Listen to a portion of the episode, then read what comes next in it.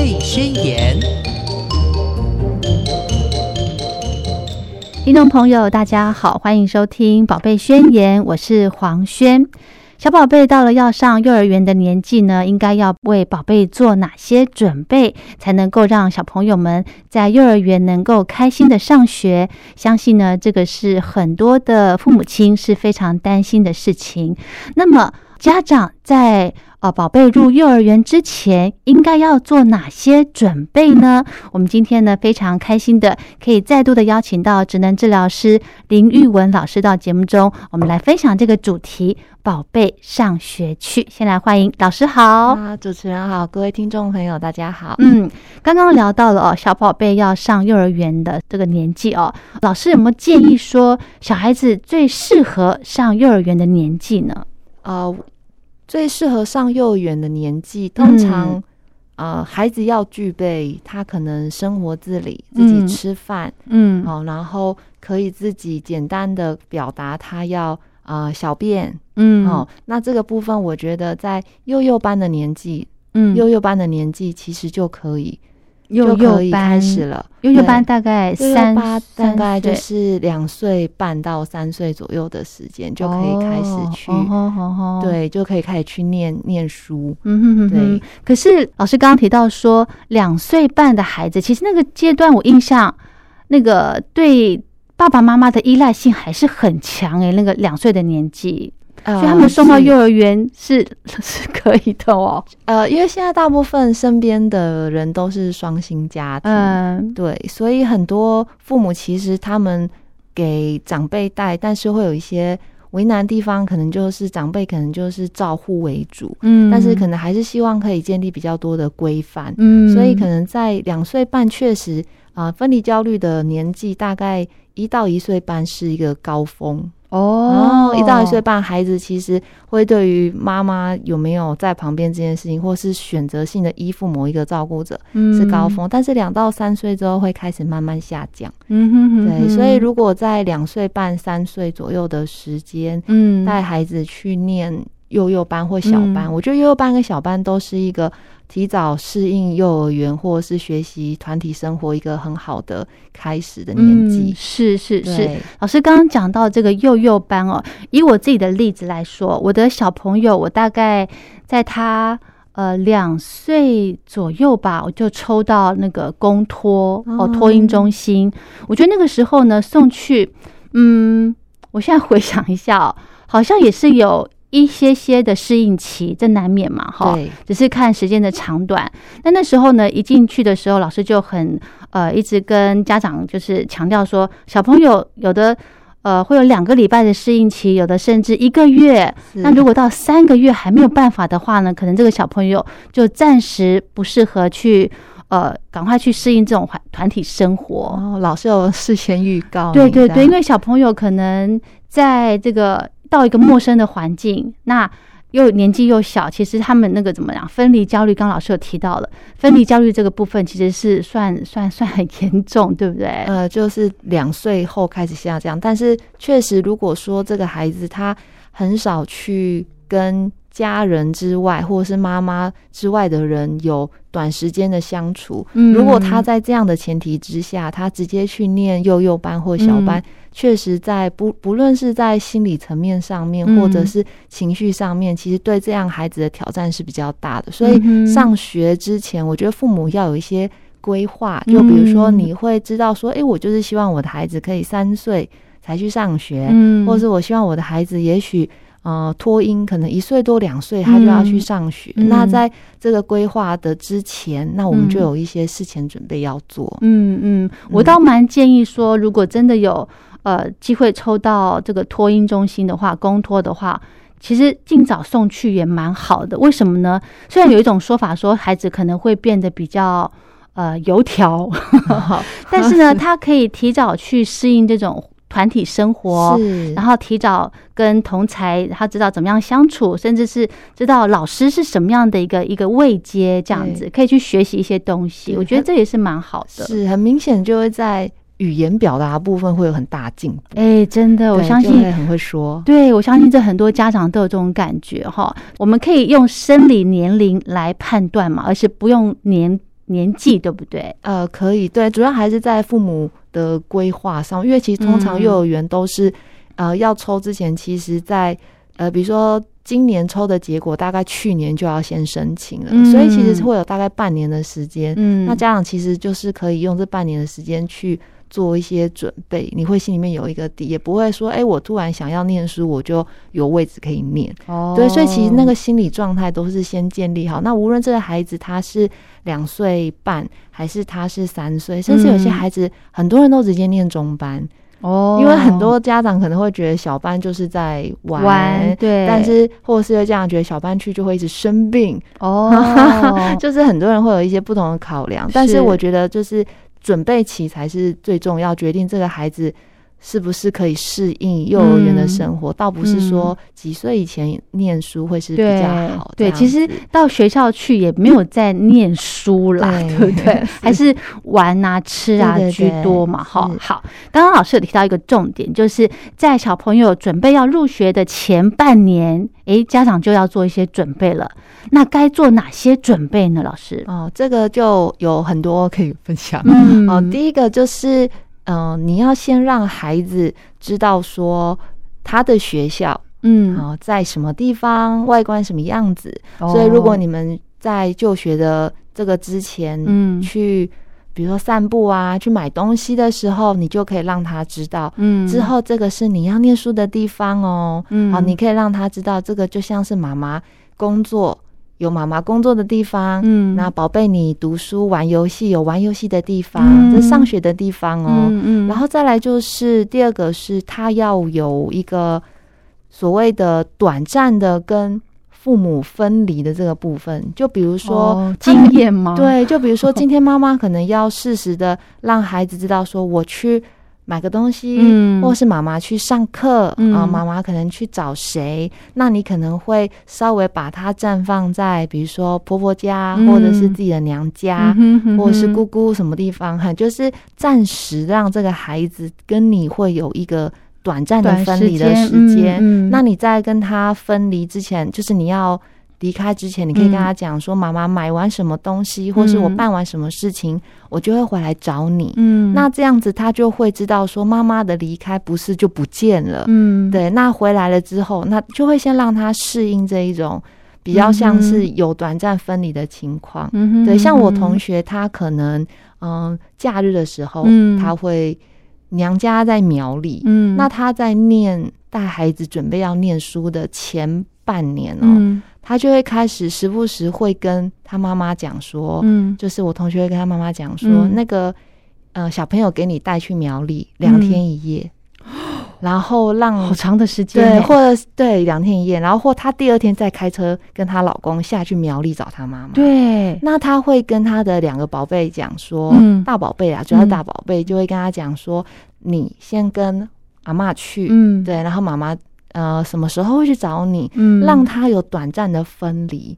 OK，对，然后他其实久了之后就会直接跟妈妈讲说：“那我今天要跟阿妈出门喽，妈妈拜拜。”他习惯了。对，那这样子的话，他去念幼儿园的时候，他对于那个分离的状况就不会是那种什么扯着妈妈的肩膀，然后老是抱着，然后妈妈衣服被拉着，然后后面只好把孩子就是手。用力的拉开啊！哎，那个心很痛，你知道吗？没错，或者是可能小朋友就会趁他不注意的时候离开，但这件事情是千万不要这样做。很多妈妈会就是短暂的，就是看孩子没有看我的时候，咻，赶快赶快跑走，这样那孩子他就会在一个没有预期的情况之下，是对他就会很紧张。这个我有个例子，我赶快先分享。就是老师刚刚提到说，家长不要突然就消失这件事情。没错，哦，我在我小朋友刚上幼儿园的时候，哦，那有一次也是因为我下班之后再去陪他，然后呢，一开始的时候，诶，觉得还不错啊，然后可是我要我得因为呃，周一到周四是小朋友是放在我娘家那边，妈妈妈帮忙顾，因为早上我早上出门的早嘛，所以小朋友太早跟我出门。长辈会觉得说很辛苦这样子，所以晚上就待在娘家那边，因为幼儿园也离离娘家很近。然后我晚上要离开娘家要回我家嘛，然后小朋友呃爸爸妈妈就会帮我用身子用挡着挡着小孩子的视线，然后让我赶快溜。然后溜了几次成功了，因为小朋友就没有没有注意到妈妈怎么不见了这样，然后事后可能在安抚之类的。然后有几次呢成功了，然后后有一天我就突然听到我女儿跟我说：“我不喜欢妈妈了。”哦，然后我就说，我就想说，因为我想说没有怎么怎么会突然吓一跳，对，怎么会突然讲这个？然后我很错愕，然后一次两次不以为意，然后第三次我又觉得，诶，不对哦，他为什么突然讲这个？而且他讲这句话的时候，我就在想说，当下的一个情境是怎么样？我有在修理他吗？我没有修理他，对。然后他突然讲这句话，我就想说，不对，一定有问题。后来我就在想，到底发生什么事情？唯一的可能就是我晚上要离开的时候，我没有跟他说，我是用突然消失的方式，因为我怕他哭嘛，我就突然消失的方式这样子。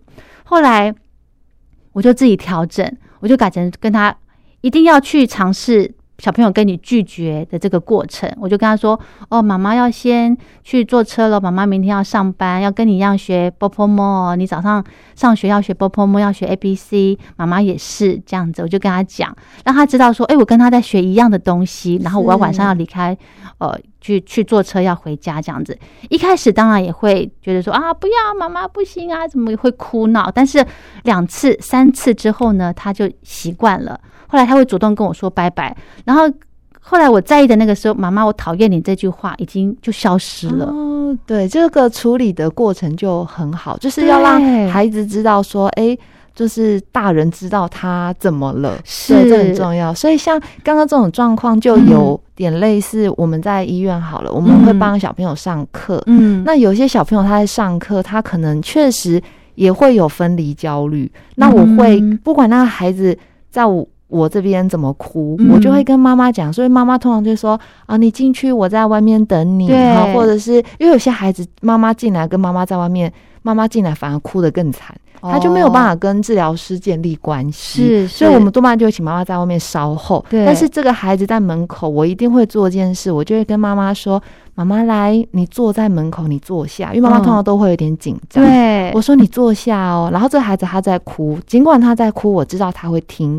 我就会跟他讲说：“你看，妈妈就坐在这里，OK。然后你看，妈妈坐好了，妈妈没有跑走。等下我们门一打开，我们就看到她了。嗯，好。然后这时候我会带他小手挥说：‘好，妈妈拜拜，我们等等见哦。’嗯，然后我就把门关上。嗯，然后下课我都会跟家长讲，不准离开哦，绝对不能离开，你一定要在。”至少要前五次，我开了门，我一定要看到你。前五次一定要，我觉得前五次，因为十次多半孩子，其实五次孩子就会知道说门打开，妈妈在。OK，所以你你如果让他前两三次门打开，妈妈不见，他会更害怕。哦，所以我就跟妈妈讲，你就算想尿尿，你要忍着，你就是一定要在我三十分下课的时候，你二十七分、二十八分，你就一定要坐在门口。对，孩子一打开就可以看见你，是，那他就会知道说短暂的这个离开妈。妈妈还是会在那个地方等他，这个是在比较就是分离焦虑前期的练习。所以刚刚讲第一个上学就是先熟悉环境嘛，然后再第二个是呃，可能你要有短暂的分离的练习，跟呃第二个亲近的人建立关系，或甚至是你可能要让他先。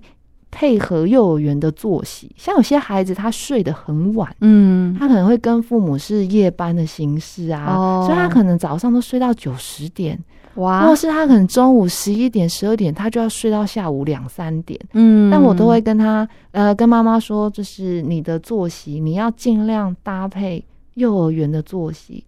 让他午觉的时间就是在十二点半到两点这段时间，对，所以作息其实也要事先调，对。然后在第四个的话，就是小朋友的生活自理，嗯，最简单的，对，最简单，我觉得就是吃饭跟小便一定要先，其他的像你说什么擦碗啊，嗯，拉拉链，因为他们其实幼儿园很多都是。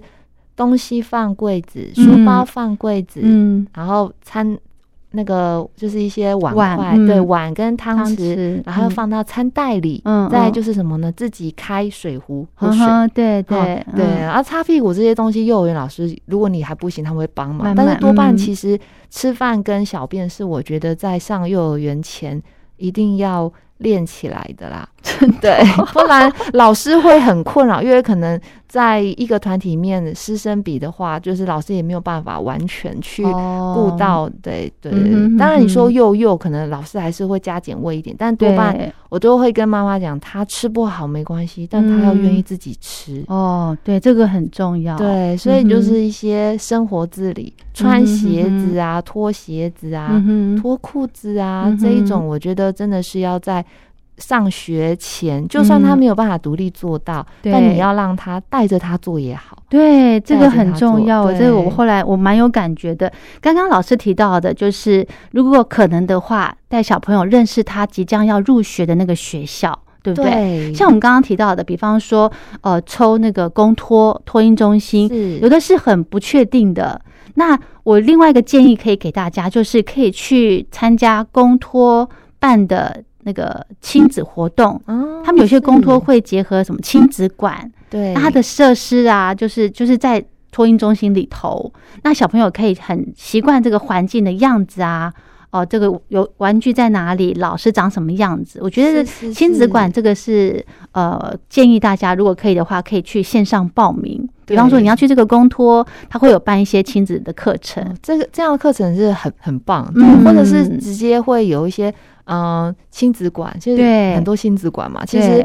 家长就是可以在白天的时候带孩子去，然后你可以或者是公园，但那个嗯。目的这个比较可以针对小一点的小孩，OK，可能就是你带他去亲子馆好了，但是你可以不用在旁边一直陪他玩，嗯，你可以跟他讲说妈妈坐在这里哦，妈妈坐在这里看你玩溜滑梯，对，妈妈坐在这里看你。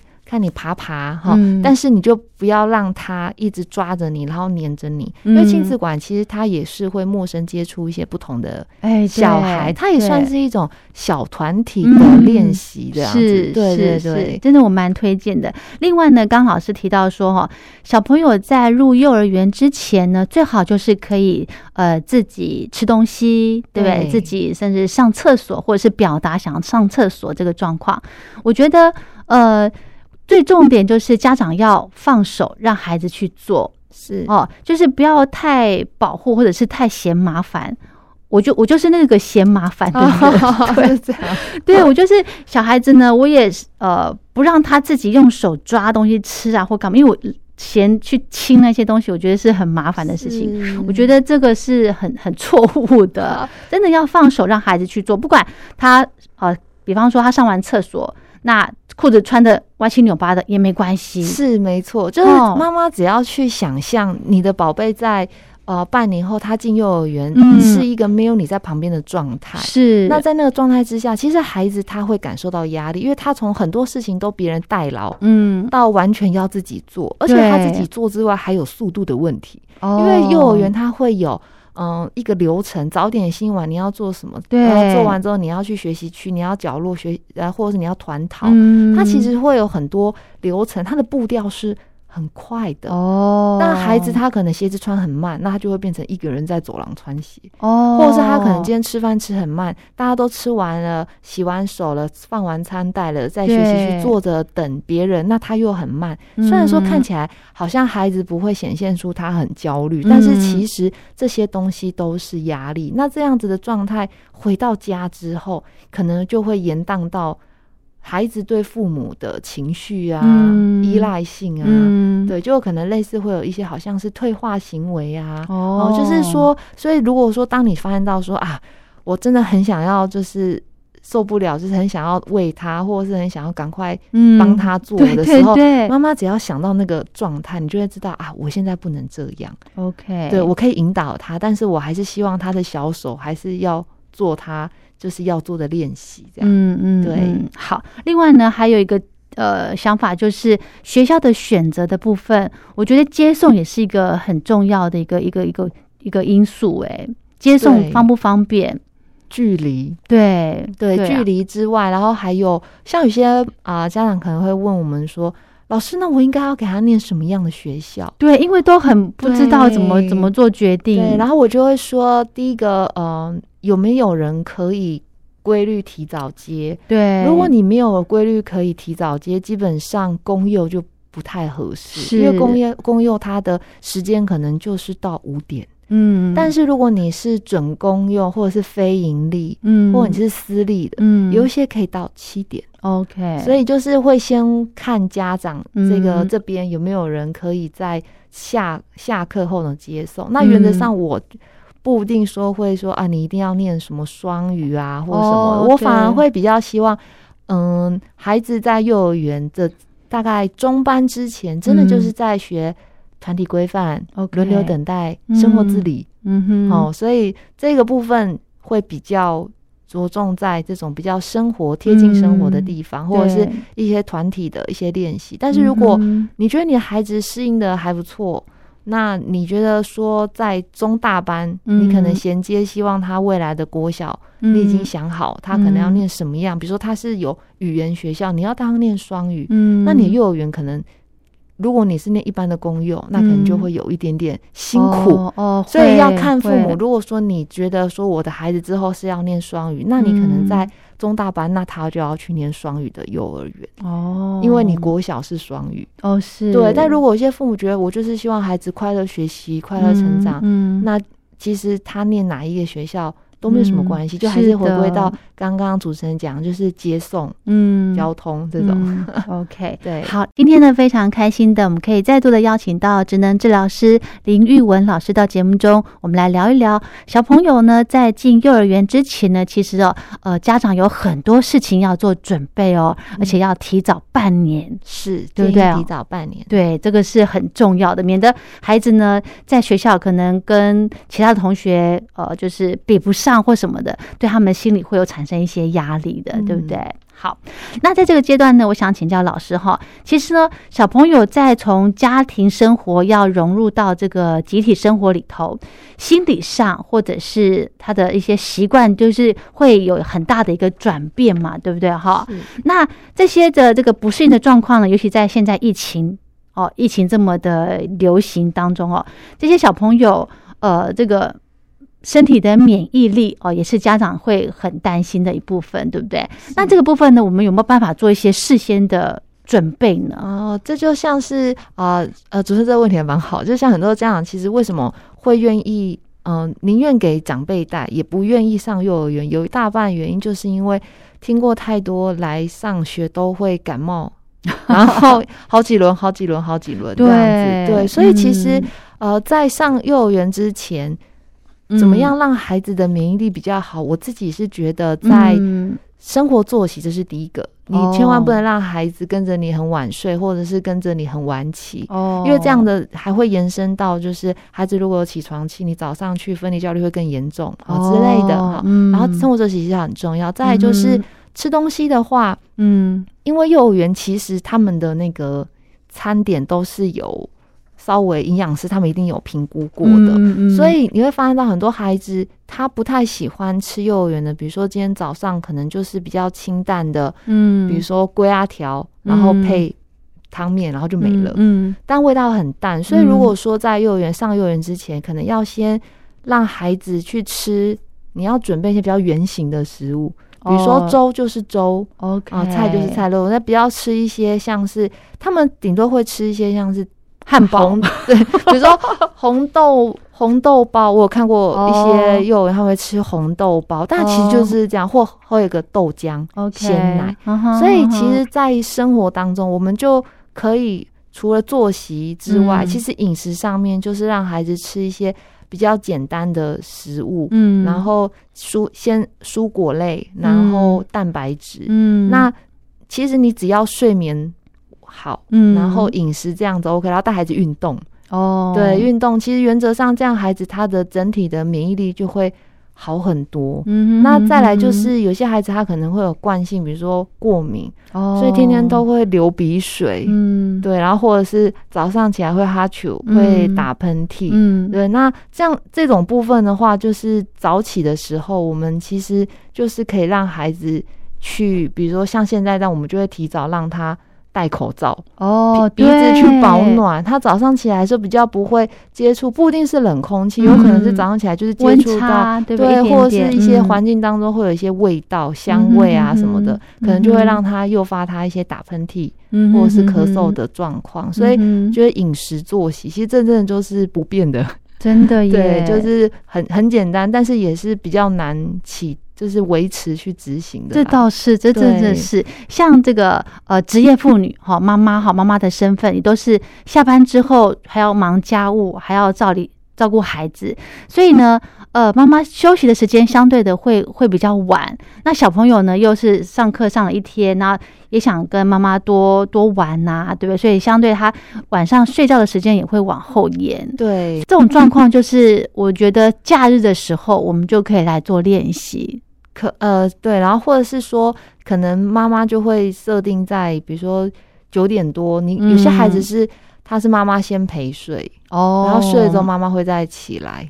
啊，有一些家庭会这样，但如果说是要跟孩子一起睡的话，九点多十点，嗯，最晚了。对，差不多九点半十点嗯是已经算是看什么年纪啦。如果是嗯大班的孩子这样子，其实是 OK 的。嗯，对，因为现在确实有些人他的作息确实是会稍微比较延后一点，所以才会有教育部曾经也有提倡一些政策，说孩子是不是要晚一点上学啊？哦，对，这其实也是跟我们现在社会大家在作息工作上面，确实没有嗯办法像以前农业社会一样这么早起，嗯，而且对，呢，相对不会早睡。嗯，其实幼儿园的作息很早诶，像你看哦，早上大概呃八点多就要入学了的，就要进进学校了。对，七点五十到八点就可以，家长可以有些有些幼儿园是七点半，家长就可以送来。OK，对，然后因为学校会安排早餐的时间，对不对？对，然后就会有值班的那个就是提早来的老师，嗯，然后可能就是七点半就会开始，嗯，然后可能真的到稳定孩子全来大概都九点，九点，嗯，这段时间有点长。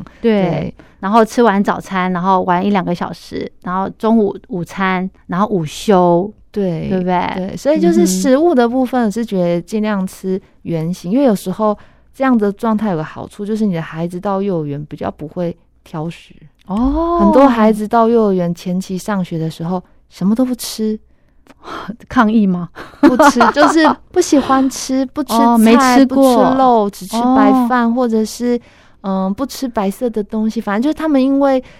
那个饮食的关系，哦。所以就是家家长可能在这个部分，因为可能给的我们有时候现在外食比较多嘛，就是对或者是外带回来吃，没错，所以那个饮食的口味，不管你是重咸啊，哦。还是什么，那会你去幼儿园，因为我很常在幼儿园，嗯。就是入班观察，嗯。有时候看到他们的那个菜单食物菜单，嗯。看到他们那个吃饭菜，就觉得哦，好清淡哦。哦，真的啊，然后再想想，难怪小孩不爱吃。哦，是哦，对，可是如果说，但是至少我觉得，在一碗饭对。分量，你要让孩子练习吃完，嗯所以而且也也不要喂，你可以就是饭很少，嗯。菜肉一点点，你在家就让他爬着爬着掉满桌也没关系。但是你要让他知道说，就是要把饭吃干净，嗯里面的碗就是要空空的，要干净这样子。嗯嗯我觉得有一招我最近试用，我觉得还蛮好的，就是因为你刚刚讲到说不要喂孩子，我小朋友现在已经呃算小班了嘛，那他下课之后呢，我母亲还是会习惯的喂他吃东西，嗯而不让他自己在饭桌上自己吃。嗯然后我在家里面呢，我就会呃时间到了，我就给他吃东西。都给他，我说你就自己吃，因为你在学校可以自己吃嘛。对对，我就自己吃。如果你不吃的话呢，诶，我就收起来了。然后有一次真的他肚子饿哦，他肚子饿，然后我就等到用餐的时间再给他。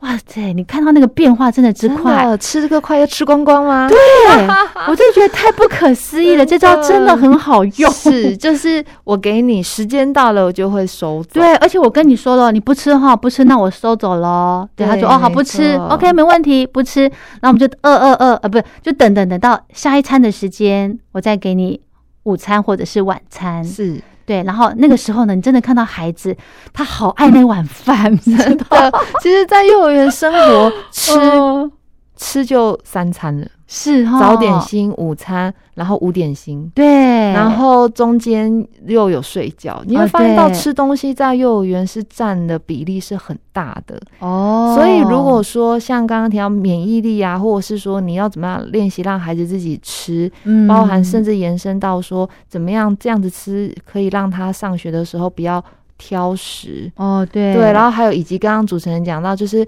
回到家之后，其实他如果已经上幼儿园了，嗯，能够一致性的行为就一致，比如说他幼儿园自己吃，对。他回到家自己吃。但有些孩子他可能是用这样的方式来告诉妈妈，哦，我想跟你撒娇，对撒娇但你可以跟他讲说，宝贝，你在幼儿园自己吃，老师有告诉我，我还有拍照，我看见。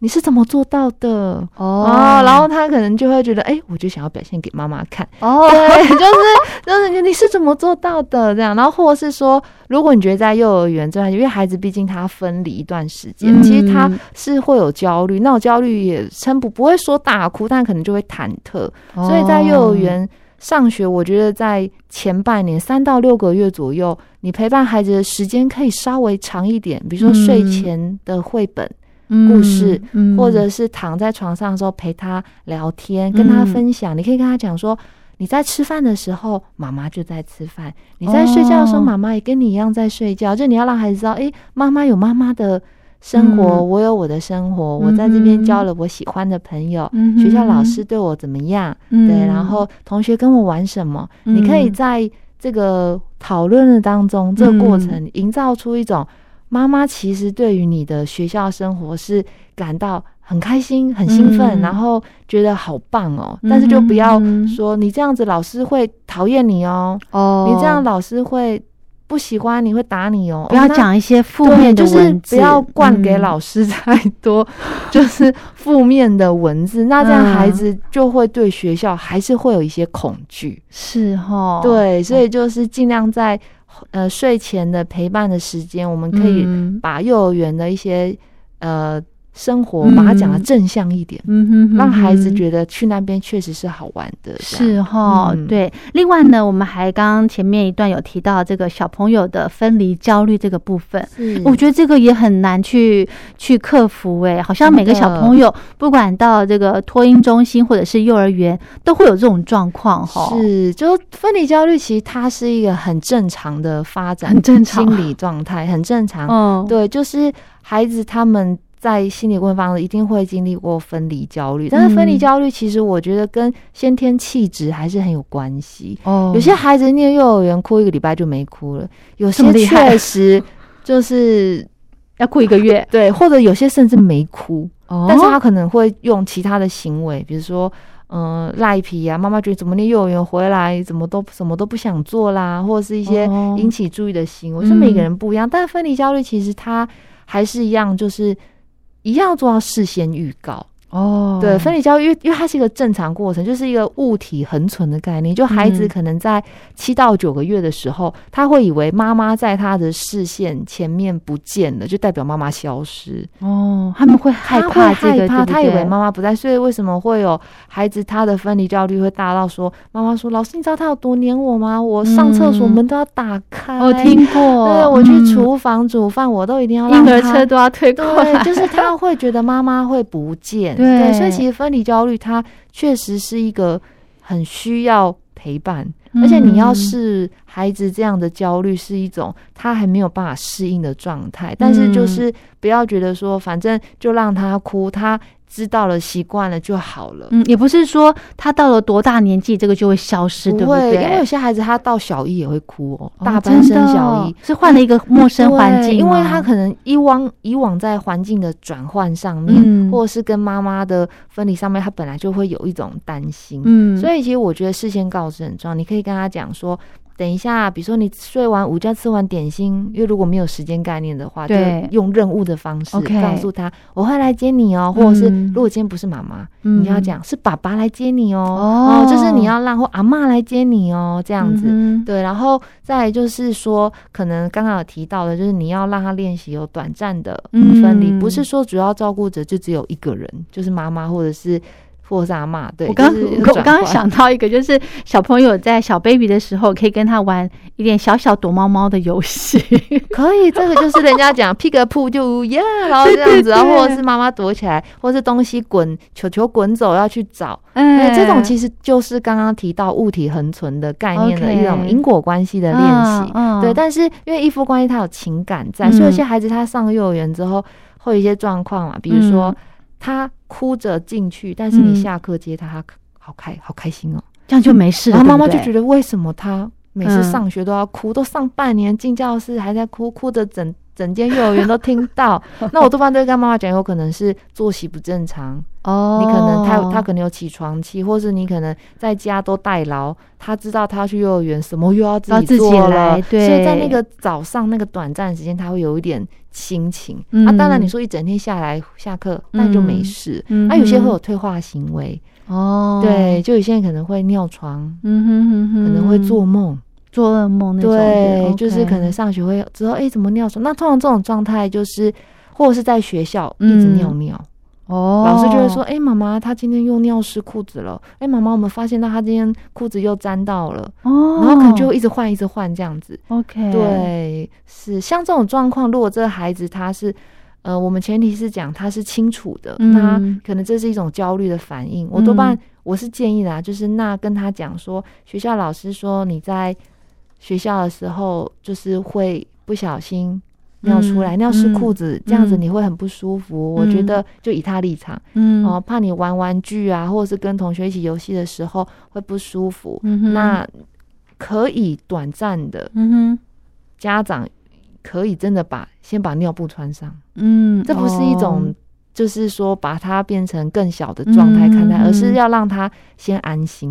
嗯哼，他心安了之后，后来你再撤掉就好，这是一种做法啦。对对，就是不要在他尿湿裤子的时候跟他讲说，你都这么大了，你明明就会，哦，不要再责为什么念备他书了你就尿裤子了呢？什么的，这样子哦他就会一直持续。哦，对，因为那种心理压力，他没有办法像大人一样讲说，哦，我最近心情不好，或是你想嗯要有一些抒发的管道，嗯。但孩子没有。是。对，所以就是这个部分是很需要就是陪伴的、嗯哼对，所以老师刚刚提到说，小朋友如果有这种分离焦虑，呃，有没有说时间长到三个月或者是半年这样子，就是很很严重，需要做找协助呢？如果他真的有到三个月的话这样子其实算很长哎、而要看他的分离教育是哭，比如说跟妈妈分开那短暂的哭，嗯，那这样就没关系。哦，但如果他是那种哭的，就是很夸张，然后嗯。可能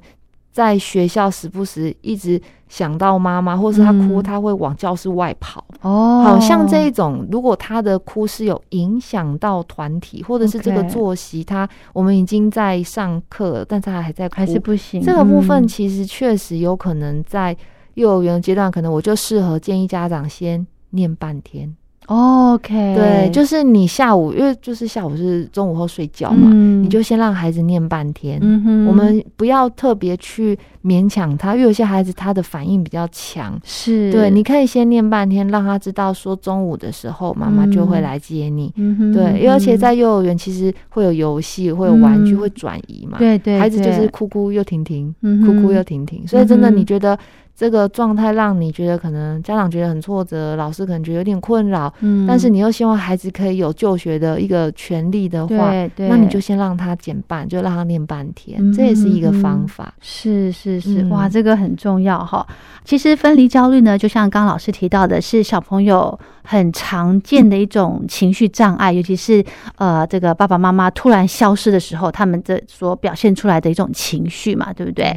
那呃，其实不同年龄层哈、会有不同的这种焦虑的方式，对不对？对那我如果小朋友，比方说在上学的呃进学校的那种分离焦虑已经呃消失了，没事了，可是过一阵子之后呢，诶，又出现了刚刚老师提到的有尿床的现象，这个是不是又是另外一种分离焦虑呢？对，就可能在学校有学习新的东西啊，嗯或者是跟同台之间有摩擦啊。嗯啊，老师可能有纠正他，或是你会发现到孩子大了，很多事情越来越放手，学校会让他自己做，挑战变大了。嗯哦，这个有可能也会让孩子在学习新东西、适应环境的时候，会稍微有一点点用这样的方式，让我们可能有察觉到，诶，这就是一个他可能这阵子压力比较大哦的一种警讯。那我们其实要做的事情就是陪伴而已，或是把学校相关的教材，我们可以再透过比如说绘本啊、嗯。借故事书或是生活当中把它结合起来，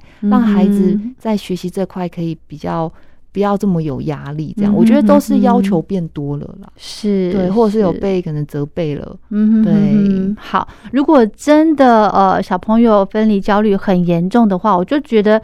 呃，就不这么急着送去幼儿园了吧？是就是表示说他的那个内在的安全感其实还没有建立好，对不对？是，嗯哼哼哼，好，那我们今天呢就跟大家分享到这喽，非常谢谢玉文老师。好，谢谢大家。